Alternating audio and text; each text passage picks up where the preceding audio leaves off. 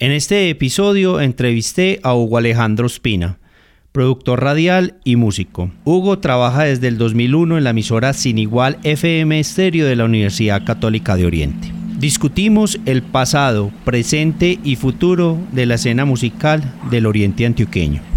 Espero que disfruten este contenido.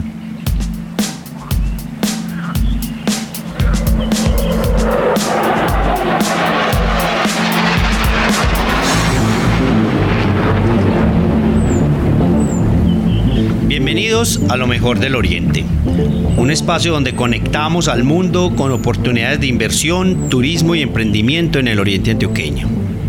Este podcast es la plataforma para traer personas, ideas o mensajes inspiradores para ayudarte a descubrir oportunidades y las ventajas de vivir e invertir en el Oriente Antioqueño. Cada semana publicaremos contenido sobre proyectos, empresas o personalidades del Oriente Antioqueño para resaltar las bondades de nuestro territorio. Conoce más de nuestro contenido en podcastlomejordeloriente.com. Ahora empecemos.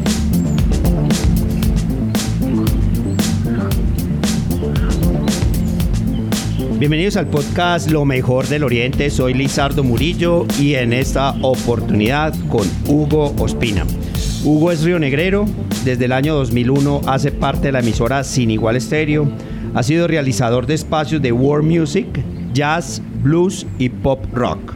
Es realizador del programa Sonautas para la emisora de la Universidad Nacional desde el año 2006.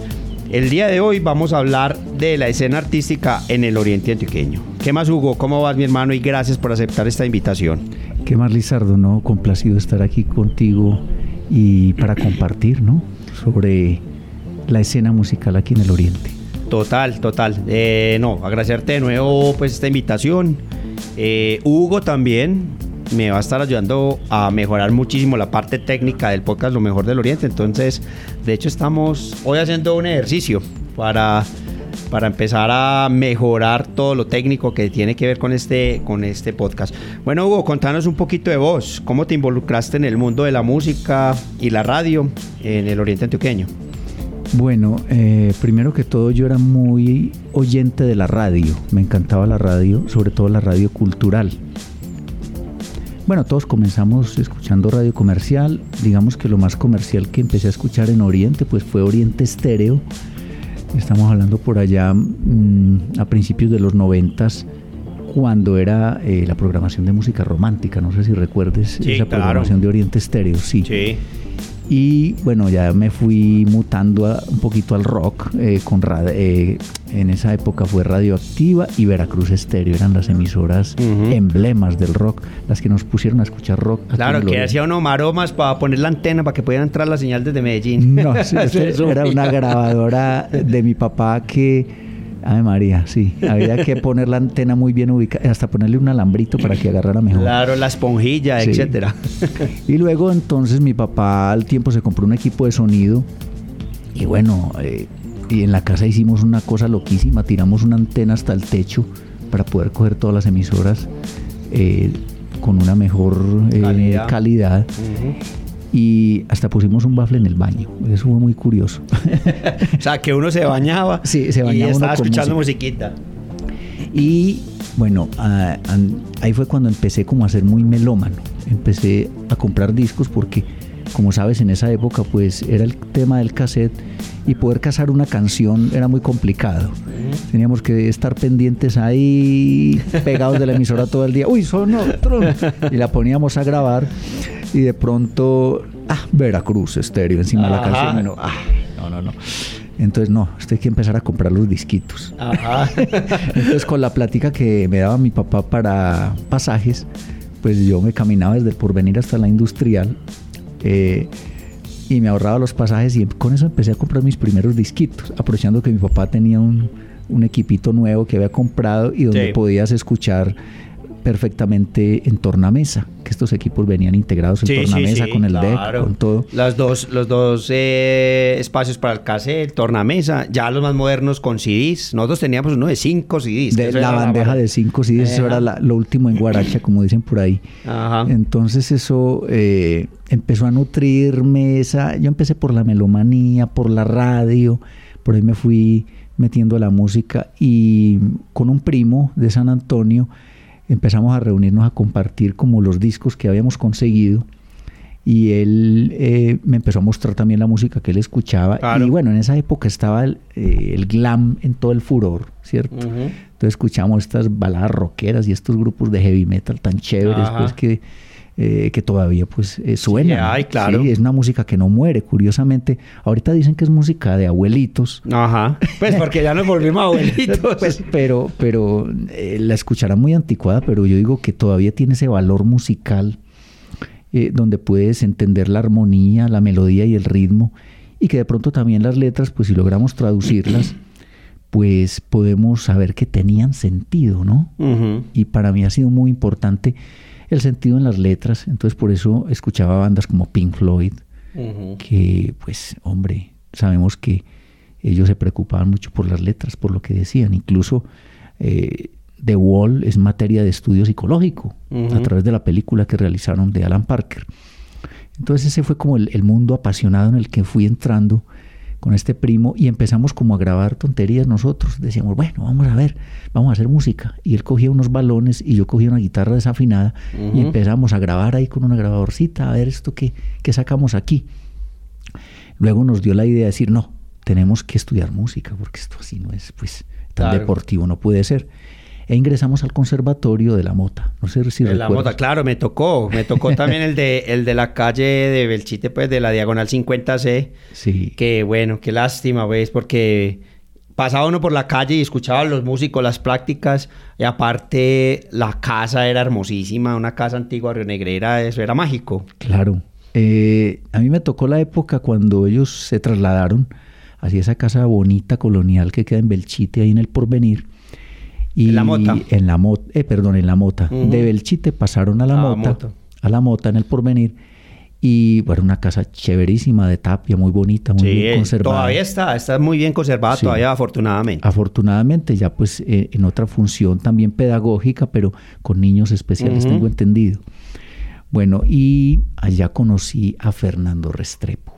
Fernando Restrepo fue nuestro primer profesor de guitarra clásica aquí en Río Negro porque todos, incluso el baterista, se metió a estudiar guitarra. Bueno, hay que aprender de armonía, hay que aprender de melodía, hay que aprender... Él dijo, no, va a estudiar guitarra también porque pues aquí no habían profesores de batería. Eh, de pronto Basilio Arcila eh, era como el más versado en la batería en esa época porque él era percusionista, pero tocaba la batería. Y recuerdo que en ese entonces se juntaron Basilio Arcila, Fernando Restrepo y Yelen Córdoba, que era la profesora de piano del conservatorio. Ella es de la familia de los Córdoba, muy famosos en Medellín, graduados todos de la Universidad de Antioquia, hermana de Félix Córdoba, de Juan Domingo Córdoba, un pianista excelente, bueno, músicos de academia, pues tremendos.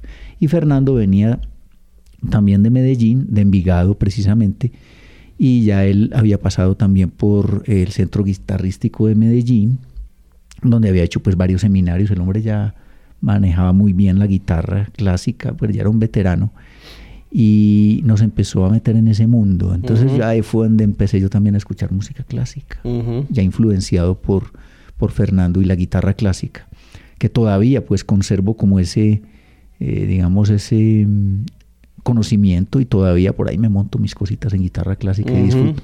La tengo muy para mí pues, pero, está ahí muy presente. Fernando pues desafortunadamente nos dejó ya hace un año largo, un 19 de agosto del año pasado pero dejó una huella que es indeleble en los músicos del oriente antioqueño. Mm. Entonces, para poder hablar un poquitico de la escena, hay que hablar de esas personas que fueron trascendentales y que trajeron la música acá al oriente. Y digamos, de Fernando Restrepo se deriva una familia musical muy grande y un montón de bandas que debemos a él pues ese digamos, esa influencia, ¿no? Por hacer música bien hecha, por hacer música, digamos, bien pensada y bien trabajada, desde lo académico hasta lo conceptual. Total, total. Bueno, Hugo, y eh, siguiendo ahí cronológicamente, entonces cuéntanos ya un poquito de tu llegada a Sin Igual. Pues yo creo que una, una emisora que ha tocado la vida de pues, casi todos los orientales, eh, porque en el oriente antioqueño estaba o las emisoras de Parranda o la emisora cultural, que era la de la Universidad eh, Católica de Oriente. Y, y, de una u otra forma, pues nos ha, nos ha tocado a muchas generaciones ya. Contanos cómo fue esa llegada a la emisora y, y cómo ha sido ese paso por estos 22 años que llevas en la emisora. Bueno, es muy curioso porque mm, la misma música me llevó allá. Yo era muy radio escucha, sobre todo de las, ya me fui quedando más con las emisoras pues de rock, eh, pero también no dejaba de lado eh, Cámara de Comercio, El Mundo Diners, eh, Super Internacional, La Casa de los Famosos, que pasaban una música culta y digamos adulto contemporánea muy buena. Y ahí fue donde empecé a apreciar el soul y estos géneros eh, tradicionales de los Estados Unidos. Y esto me fue empujando ya más a buscar otras músicas, a no escuchar lo que simplemente radiaban como un éxito comercial, ¿cierto? Eh, mi llegada sin igual fue a través de la misma banda en la que tocaba, curiosamente. Yo empecé a tocar eh, después de que el primo y yo empezamos a estudiar, pues esa banda se nos dañó y luego pasé a, armar una banda con otro alumno de Fernando, que fue Gerardo Giraldo. Y con él empezamos a hacer una banda, curiosamente, con Aníbal Hoyos. Mm. Que yo era un admirador de Aníbal porque en el porvenir él era el único que tenía una guitarra eléctrica. y era una guitarra eléctrica. Y muy posible eh, uno de los eh, pocos que tenía en Río Negro. Eh, sí, y él tocaba en una famosísima banda que fue, creo que la segunda banda en Río Negro después de Black River, fue Animal o Animal, no sé si la recuerdas. Sí, sí, claro, me la, recuerdo. Que ahí tocaba eh, Fercho y ellos tuvieron un guitarrista muy bueno norteamericano, no, no, recuerdo el nombre de este guitarrista, pero eso fue, él fue el que impulsó esa banda y empezó a sacarlos y eso fue el boom en Río Negro, fue la banda de rock como más emblemática. Lástima que no queden registros de esta banda. Qué lástima, porque en esta época pues al menos ya se digitaliza todo y queda. Antes era, como decías ahorita, los artistas haciendo maromas para poder grabar inclusive un casete y tenerlo por ahí guardado. Y precisamente no hay registros de estas primeras bandas, eh, las bandas primigenias de Río Negro. Y, mm. tampoco ese festival que hubo en la galería pues, de metaleros y punqueros, que es famosísimo y que eso fue un, desorden pues, tremendo. Pero esos inicios, eh, digamos, mm, con Aníbal en el 95, eh, esa banda se llamó Sociedad Anónima, curiosamente. Luego de ahí, cuando salió Aníbal, pues nos llamamos Clam. Y empezamos a interpretar covers, básicamente. Eh, tocábamos temas de Soda Stereo, de Caifanes, de La Lupita de México. Y empezamos como a hacer una pequeña gira aquí por Oriente. Entonces Clam medio sonó, aquí un poquito en el Oriente. No quedó tampoco un registro de grabación. Cuando terminó Clam, eh, pues... Em, Fernando Restrepo nos invitó a Gerardo y a mí a un proyecto que él estaba desarrollando con un pianista, Pablo Castro. Y ellos empezaron lo que se llamaba Polen. Y ese fue el grupo pues de nuestros amores, Polen, un grupo de música instrumental, conceptual. Y a través de la primera grabación que hicimos, que la hicimos nosotros mismos con una Tascam, un portaestudio, y luego mandamos esto pues a imprimir en CDs, eh, esa fue como la primera producción, quizás, o de las primeras eh, que se dio aquí en Río Negro y que fue radiada. Porque llevamos este CD a Cámara de Comercio de Medellín, a la emisora de la Cámara de Comercio, la emisora que actualmente se llama Cámara, no sé ese CD dónde lo tendrán o si todavía estará en buen estado porque pues estos CDs al ser quemados se deterioran muy fácil. Sí, sí. Y bueno, y nos invitó eh, en ese entonces el programador de Sin Igual FM Estéreo, Gustavo, Gustavo Adolfo Bustamante Mesa, que era el programador y que tenía un programa que se llamaba El Intérprete y su obra, incluso con Mario Duque, el famoso dueño de Disco 1. Ajá, claro. Que ahí también hay, Un, hay, un montón de historias para contar de Disco 1. Claro, pues. claro. Muchos visitamos esas tres tiendas de Disco 1. Claro. Que si tú recuerdas, había una en la calle de las zapaterías. Otra en la convención. Otra en la convención y la otra en el Banco Ganadero. Esas ah, eran, así es, así es. Esas eran las tres sedes de la única discotienda que yo recuerde. Porque me habían dicho que sí hubo una antes, pero digamos la discotienda emblemática de Río Negro fue Disco 1. Claro, se antojaba uno de un CD, allá iba y lo encargaba y le llegaba a los 15, a los 20 días. Allá empecé a comprar mis disquitos, como te contaba, y luego empecé a comprar los CDs. Eso fue más o menos por esa época, por el 95 más o menos, empezó a comercializarse el CD y que eran muy costosos para Total, la época. había que ahorrar para uno. De hecho, eh, por ejemplo, mi hermano tiene todos los de Soda Stereo, que eso era, pues difícil de conseguirlos porque no estaban todos en Colombia. Había que encargarlos y, los poquitos que llegaban eran carísimos. Exactamente. En esa época valía miles de pesos un CD y para esa época pasar de 10 mil pesos, eso era demasiado. Había que ahorrar mucho. Recuerdo mi primer CD. El primer CD que yo conseguí fue el álbum 4 de Led Zeppelin, donde está Escaleras al Cielo. Ese fue mi primer CD. Y empecé con un reproductor, un Philips, que lo compré también en disco 1. Entonces lo pegué al equipito de mi papá y ahí, empecé con mi colección de CDs. Entonces, curiosamente, mi papá eh, me comentaba que él había transado amistad con el programador de Sin Igual.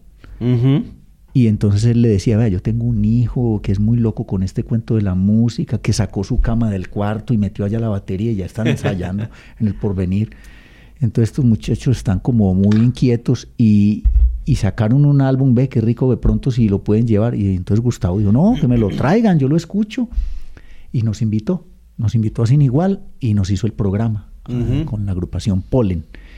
Y bueno, y como había una medio cercanía por el lado de mi papá, él me dijo, ve, ¿por qué no hacemos una cosa? tu papá me cuenta pues que eres muy melómano, a ver qué música tienes. Y yo no, tengo puro rock, pop rock. Y dijo, no, me interesa porque aquí tengo un programa que se llamaba Baladas Pop Rock, que era muy famoso en Sin Igual, pero me estoy quedando corto de material. Entonces, para que me ayudes a nutrir esa franja, y yo te presto jazz. Entonces empezamos a hacer el intercambio. Él me prestaba jazz y yo le prestaba pop rock de mi colección. Y, así empezamos. Y así se fue metiendo. Y así empezamos y un día me dijo, ve, ¿a vos no te gustaría trabajar aquí en la emisora? Y yo, ¿pero por qué? ¿Qué pasa o qué? No, se va a ir el chico que trabaja los fines de semana, que cubre los descansos de los operadores fijos. Entonces, yo me voy de vacaciones, pero espero que tú estés aquí cuando yo regrese. Y yo, ah, bueno, listo. ¿Y qué tengo que hacer? No, pues háblate con Ernei Montoya, el director, a ver qué te dice. Hablo con Ernei y Ernei me dice, no, pues aquí como cinco para ese cargo, ya dos recomendados por el rector, no, no, no, pues mira, a ver, y yo, no, pues yo quiero hacer las prácticas, quiero ensayar a ver cómo me va. Y en esa época, pues yo eh, me alternaba dando clases en el conservatorio, porque también di clases en el conservatorio de bajo eléctrico, ya había pasado a estudiar el bajo eléctrico, y, y trabajaba en el Club Llano Grande, los fines de semana. Y curiosamente eh, salía del club el fin de semana y me iba para la emisora. Y dije, no, esto está muy interesante. Y me pegué una semanita entera yendo allá. y en esa época estaba eh, de operador de audio Rómulo Betancourt y Carlos, que no recuerdo el apellido, era el chico que estaba los fines de semana. Entre los dos me entrenaron.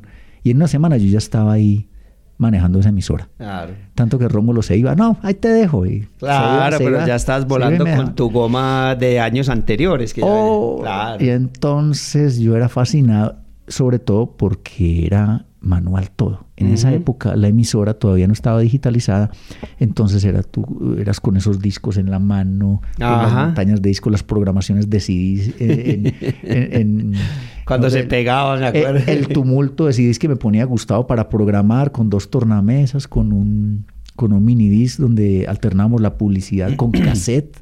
Los programas los grabamos en cinta, en cassette. Entonces había que ponchar ahí para pegar cuando se equivocaban, devuelva y ponche. Ajá. Así, así difícil, difícil. Difícil. Era un trabajo muy artesanal, pero para mí delicioso. Yo disfruté mucho de esa época por los discos, por los CDs. De pronto uno extraña ahorita un poquitico ese romance, las carátulas de los CDs. Pero mira cómo estamos viendo el LP, los acetatos otra vez, está muy de moda. Ya los venden nuevos, otra vez hay empresas que están produciendo. Y gracias a los DJs fue que no se perdió el, acetato.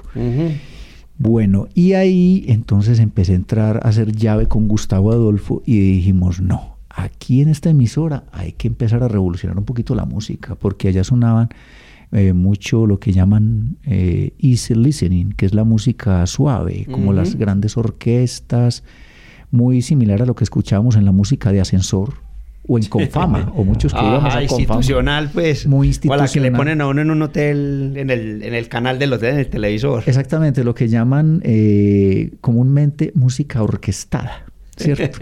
Entonces yo escuchaba unas versiones incluso de los, eh, de los Beatles orquestadas que yo decía, hombre, ¿por qué no ponemos más bien el tema de los Beatles original? Escuchar Eleanor Rigby en la versión original sería fascinante. Claro. Y empezar a poner la música vocal. Y entonces empezamos con esa revolución y terminamos metiéndonos con algo un poquitico más allá que fue la world music, o sea, las músicas del mundo. Entonces, ¿por qué no pasar música de África, de Asia? Y bueno, eso fue lo que empezó como a, a generar la programación que tiene Sin Igual y que pues por ello ha sido reconocida.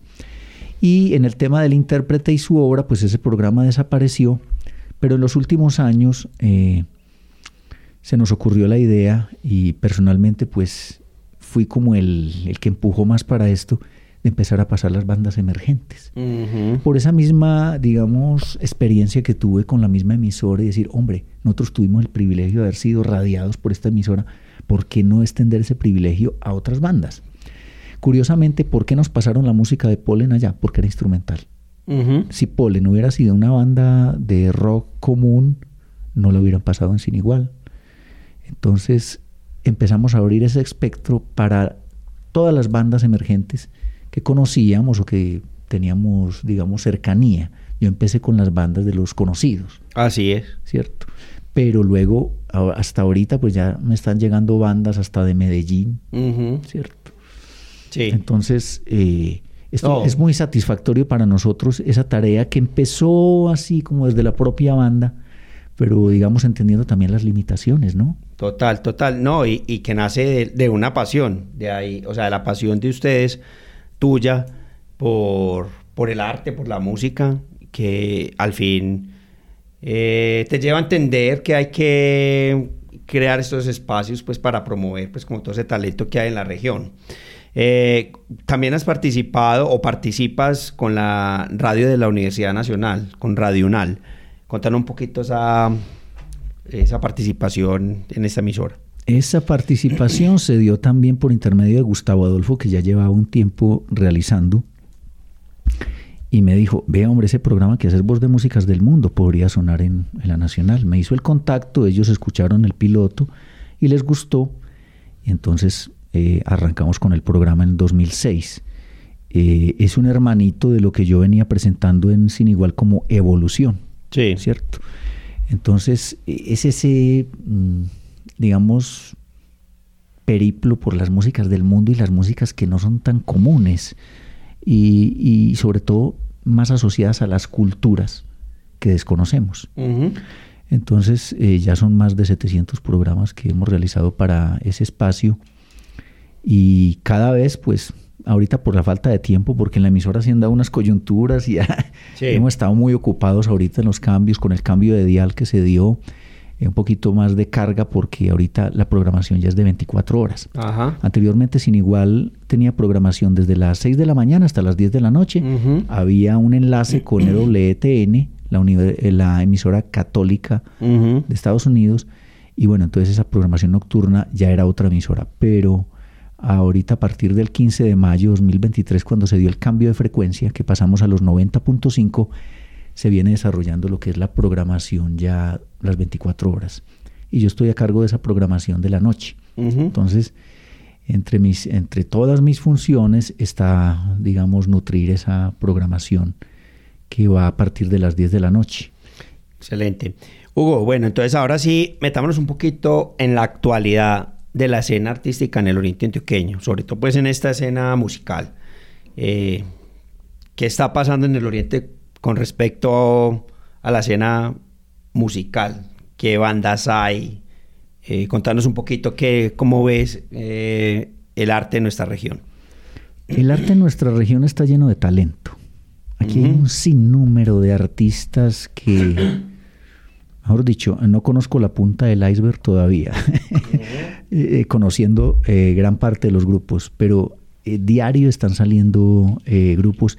Y gracias también a esas iniciativas que se están dando desde el nivel de autogestión también, digámoslo, porque las casas de la cultura pues ayudan, pero hay también eh, muchas academias que lo están haciendo muy bien, como es el caso de Texturas y Armonías, Músico Planeta Creativo, eh, la Casa de la Música de Jerónimo Mejía, y sin hablar, eso hablando de Río Negro, ¿cierto? Sin hablar de los procesos culturales tan nutridos que tienen en el Carmen de Viboral. Total. Y en Marinilla.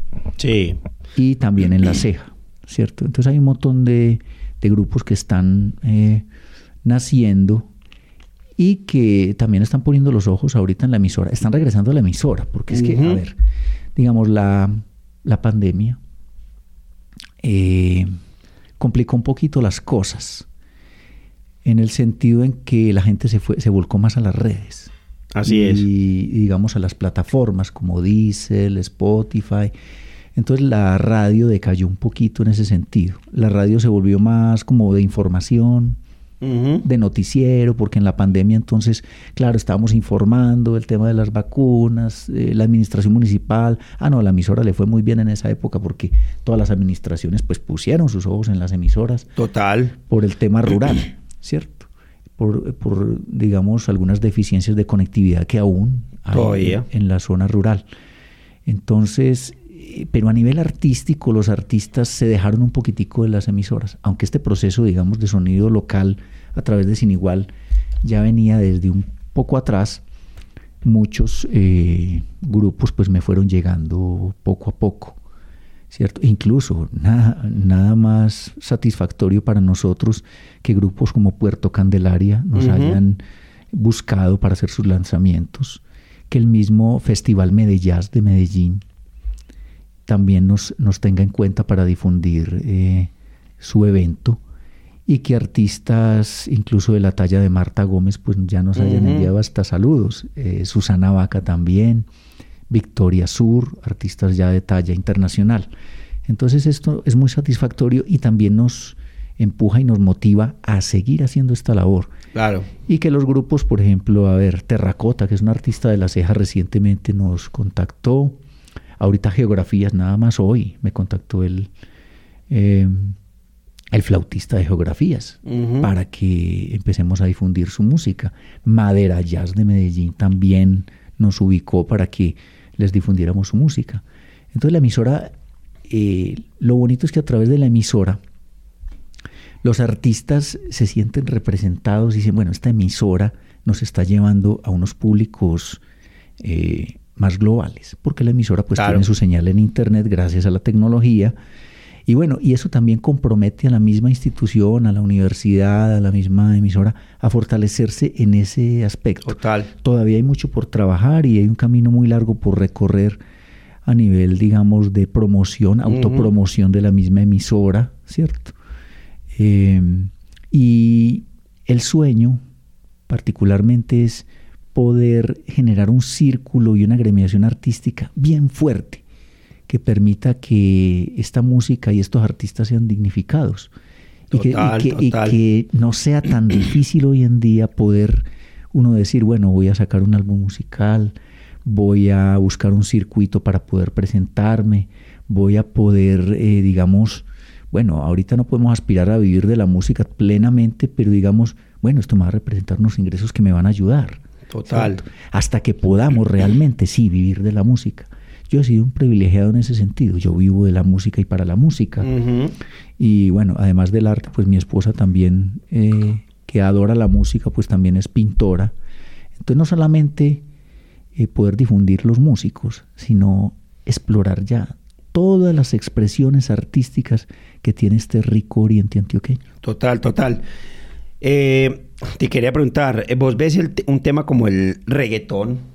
lo ves como, como una amenaza para una música, para la música que se expone a través de Sin Igual, una música que es mucho más trabajada, una música que, que es mucho más, no sé cómo ponerlo, pero a ver, eh, géneros como el reggaetón con un computador, con unos cuantos aparatos pueden generar música rápidamente y en muchos casos generar un gran éxito a nivel económico que otros músicos profesionales más clásicos, digamos, no lo pueden generar. Vos ves que géneros como por ejemplo el reggaetón son una amenaza, digamos, para, para la música en general.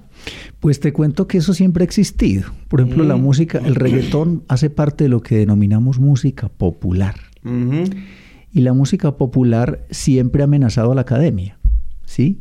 Por ejemplo, un músico de AFIT pues se ponía muy triste porque si yo me maté todo este tiempo estudiando música, soy ahora un director de orquesta y me gano, me gano cinco veces menos de lo que se gana en un concierto el señor Darío Gómez, por ejemplo, ¿cierto? Entonces ese fenómeno siempre se va a dar. Ajá. ¿Sí? Entonces, digamos, el músico que es músico y, está muy seguro de lo suyo, él no espera, digamos, ser ultra famoso. El músico, y lo digo personalmente, quiere ser feliz con su arte y vivir dignamente de él. ¿sí? Entonces, el tema de lo comercial ha sido una discusión de hace muchos años en la música. Te pongo el caso del jazz, por ejemplo. El jazz decayó mucho con la aparición del rock. Porque en Estados Unidos lo que se escuchaba era puro swing en esa época. A finales de los 50 que, que empezó ya a pegar duro el rock, el, primero el rockabilly, el rhythm and blues rockabilly, y vinieron los Beatles. Pues hermano, las disqueras empezaron a coger fue a esos grupos de rock y los grupos de jazz empezaron a bajar sus ventas y bueno, muchos tuvieron que eh, prácticamente desaparecer, pero la cultura no desapareció. Y tú que eres un, un, testigo de la escena en, Estados Unidos, sabes que el jazz no ha muerto. No, no, no. No, no. Sí. No ganan lo que se gana pues Ricky Martin o cualquiera de estos eh, artistas del pop ultra famosos, pero ellos viven dignamente y son fieles a su arte. Total. Sí. Total. Bueno, Hugo, contanos, a mí me gustaría conocer algunos nombres de artistas y de bandas del Oriente Antioqueño que, que vos ves que tienen mucha proyección, que ya son una realidad, pero que todavía tienen mucho por, eh, por lograr, que vienen con un trabajo espectacular para poner, para que la audiencia pues le ponga los ojos a estos artistas por su gran potencial. Pues haber ayudado mucho Rock al Río. Ajá a que estos, eh, estas iniciativas, estos músicos, pues sean mejor vistos, ya les están poniendo un escenario con un sonido, digamos, digno.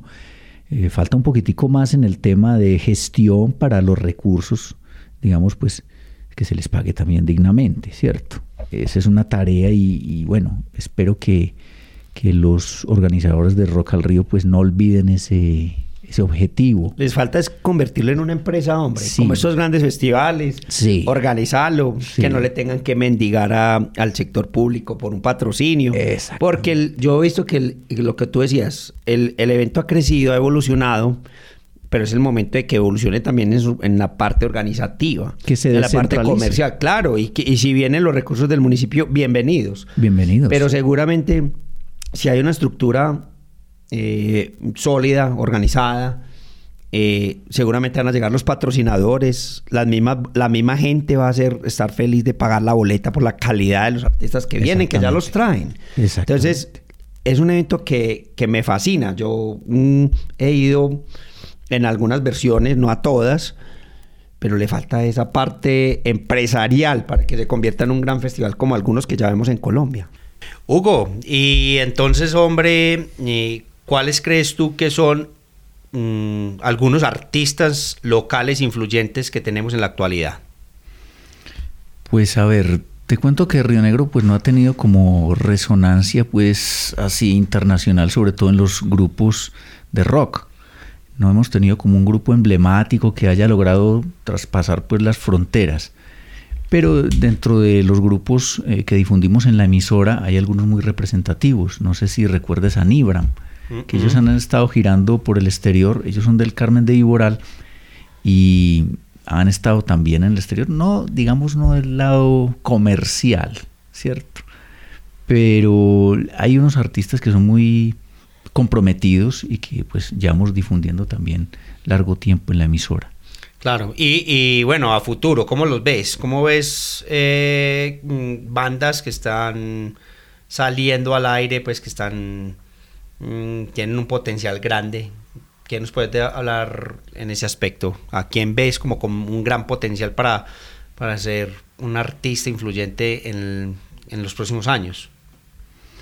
Pues sabemos que lo comercial eh, ahorita está invadido por el reggaetón. Claro. ¿Cierto? Entonces es una cosa muy compleja.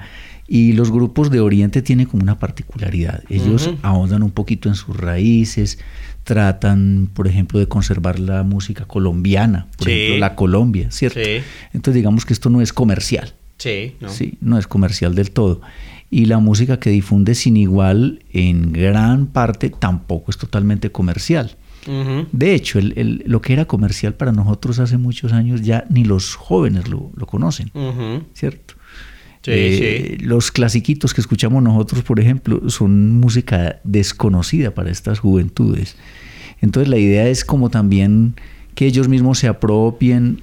A mí me parece curioso de Río Negro que si ellos ahondan en, otros estilos musicales, como te mencionaba, por ejemplo, la Colombia, fusionando con ritmos andinos.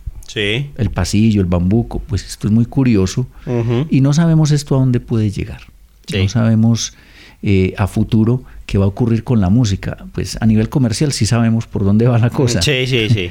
Pero digamos, eh, es la forma como ellos puedan expresarse y, continuar a través del tiempo. Bueno, ¿y dónde se cruza eso con la música popular? Porque veo que también es una música que ha venido creciendo mucho, con mucha influencia de música mexicana, que tenemos artistas aquí en la región también que, que estén incursionando en ese, en ese, en esos ritmos musicales y que se crucen pues con, con, otros ritmos.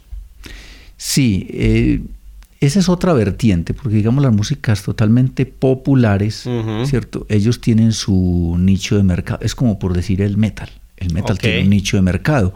Mira que aquí hay unas bandas de metal que se, se, escuchan, por ejemplo, en otros países, ¿cierto? Pero aquí no tienen tanto, tanto eco. Entonces, digamos, una de las posibilidades es la tecnología que tenemos ahora. Así es. Y los artistas ahora, pues, eh, digamos, en sus esfuerzos de autogestión, como lo hemos visto, porque no es fácil hoy en día eh, que una casa disquera pues te, te coja y empiece a distribuirte, ¿no? Eso ya es cosa ah, del pasado. Sí, claro, inclusive pues yo no conozco mucho de la industria musical, pero uno ve que los mismos pelados o los mismos artistas jóvenes que vienen surgiendo, pues ellos mismos desarrollan toda una estrategia publicitaria o una estrategia de lanzamiento de sus canciones en redes sociales. Algunos hacen hasta, hasta temas en, en YouTube, eh, pagan publicidad en YouTube o hacen eh, inclusive eventos mm, privados o graban inclusive reels en la calle con personas. Eh, pues la estrategia es totalmente diferente a lo que, lo que se da en, en, décadas pasadas. Claro, entonces esto es una forma también de que el artista, no importando su género, pues pueda, eh, digamos, sobrevivir, ¿cierto?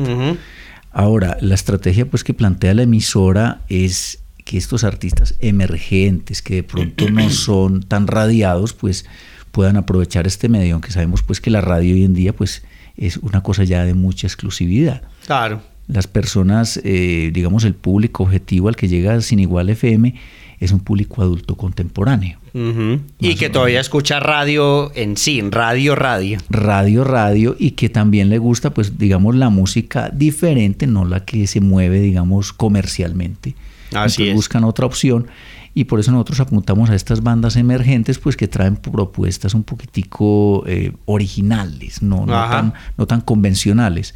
E, esa ha sido la apuesta y, y también pues el, el, rescatar valores digamos, de bandas que desaparecieron, digamos, como una especie de archivo histórico de las bandas que transitaron acá, dejaron huella, pero nunca fueron comerciales ni fueron escuchadas eh, por fuera. Así es. nos sorprende que algunos oyentes que están asentándose ahorita en la región, que vienen de otras partes del país, valoren esto. En los comentarios que hemos escuchado recientemente, pues ahorita que ya la gente puede interactuar un poquitico con la emisora, porque la emisora antes no, no era, digamos, de ese contacto con el público tan directo.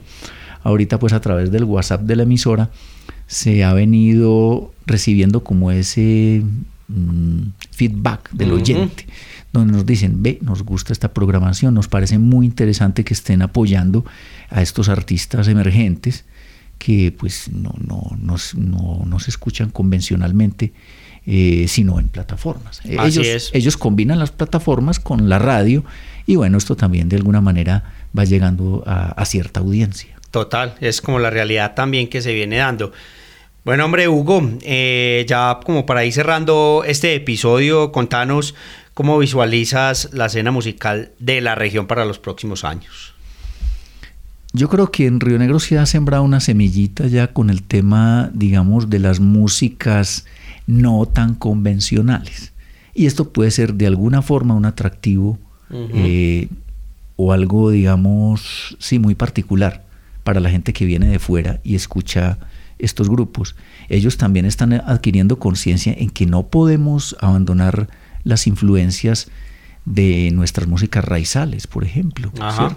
Eh, yo no creo que el bambuco y el pasillo vayan a morir tan fácil. O los mismos ritmos eh, de la costa caribe. Total.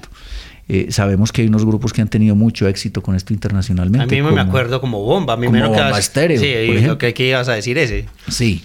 Y de hecho, por ejemplo, te pongo el caso de un, bueno, un artista que publicó por allá en el 2000, Punto de Ancla, Yaco, él empezó a, funcionar, ah, a, fusionar con los ritmos latinos y esta música pues todavía la difundimos en la emisora y, suena vigente. No, suena tan, tan viejita que digamos. Entonces, ese pienso yo que es el futuro de las músicas, seguir bebiendo las raíces, fusionando pues con otros ritmos y tratando de proyectar esto internacionalmente.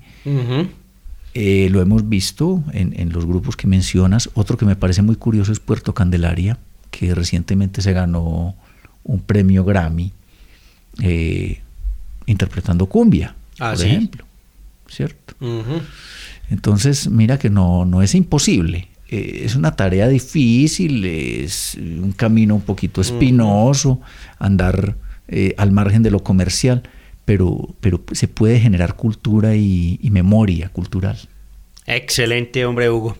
Bueno, Hugo, yo creo que no es más. Te agradezco mucho por abrirnos todo este panorama de lo que está pasando en el oriente antioqueño, lo que viene pasando con Sin Igual. Eh, te felicito por todos esos años de trayectoria en la emisora y obviamente invitadísimo para hacer muchos más episodios aquí en el podcast Lo Mejor del Oriente. Despedite de la gente, hombre, y obviamente las puertas súper abiertas. Bueno, un saludo para eh, todos los oyentes del podcast Lo Mejor del Oriente y los invitamos también a que sintonicen los 90.5 de Sin Igual FM Stereo, donde podrán estar escuchando toda esta oferta que hemos venido comentando aquí en este espacio. Muchas gracias, Lizardo, por la invitación. Hugo, de nuevo te reitero gratitud por, por aceptarme la invitación y bueno, abierto las puertas acá para que vuelvas muy pronto. Un abrazo a todos ustedes que nos escuchan y nos escuchamos en la próxima. Chao, chao. Gracias por escuchar el podcast Lo mejor del Oriente. No olvides seguirnos en nuestras redes sociales para que no se pierdan los episodios futuros. Compartan sus comentarios con nosotros si les gustó este episodio. Y si usted quiere conocer más acerca de lo que el Oriente Antioqueño tiene para ofrecer, asegúrese de visitar nuestra página lomejordeloriente.com. Hasta la próxima.